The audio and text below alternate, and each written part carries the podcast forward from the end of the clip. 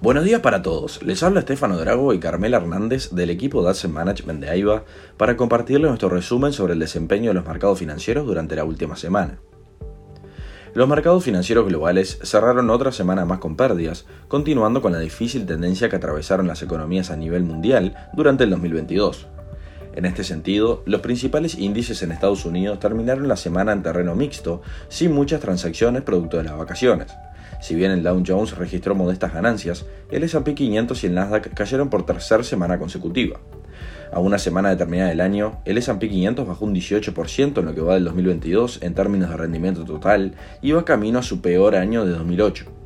Por el lado de Europa, las acciones ganaron un poco de terreno en medio de señales de desaceleración en la inflación y mejora en la confianza del consumidor.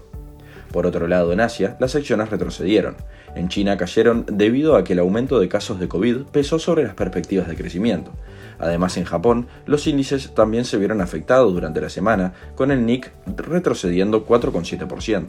Si bien la tónica durante el 2022 estuvo centrada en los elevados niveles de inflación, especialmente en Estados Unidos y Europa, la semana pasada estuvo centrada en Japón.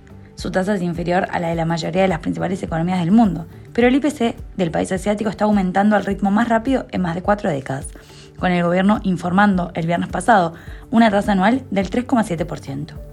La noticia llegó cuatro días después de que el Banco Central de Japón levantara el límite dentro del cual pueden fluctuar los rendimientos de los bonos de tesoro del gobierno a medio punto porcentual de cada lado del cero, sorprendiendo de sobremanera al mercado. Este ajuste tiene como objetivo mejorar la sostenibilidad de la relajación monetaria. En cuanto a datos económicos, en Estados Unidos hubo ciertas señales que dieron lugar a intensificar los temores de fuertes subas por parte de la Fed. Principalmente destacó la primera estimación final del PBI para el tercer trimestre, que subió más de lo esperado, un 3,2% de acuerdo con el informe del Departamento del Comercio del jueves. El reporte estuvo impulsado por revisiones a la alza en el gasto de atención médica y la inversión en equipos y propiedad intelectual. La estimación anterior apuntaba a un crecimiento del 2,9%. Por su parte, las solicitudes de beneficio por desempleo sorprendieron modestamente a la baja al registrar 216.000 frente a las 222.000 esperadas. Por otra parte, seguimos viendo también la resiliencia del consumidor reflejado en el índice de Conference Board, que revirtió dos meses de caídas y llegó a 108.3, por encima de lo esperado y su mejor nivel desde abril. Otro dato destacable fue el indicador preferido de la Fed para arrastrar la inflación, que mostró un mayor enfriamiento en los precios. El gobierno informó el viernes que el PCE aumentó una tasa anual del 5,5% en el mes frente al 6,1% del mes previo. Excluyendo los precios de la energía y de los alimentos, los precios aumentaron a una tasa anual del 4,7% frente al 5% de octubre. Por el lado de Europa, el índice IFO de clima de negocios en Alemania mejora y sube 88,6 puntos en diciembre.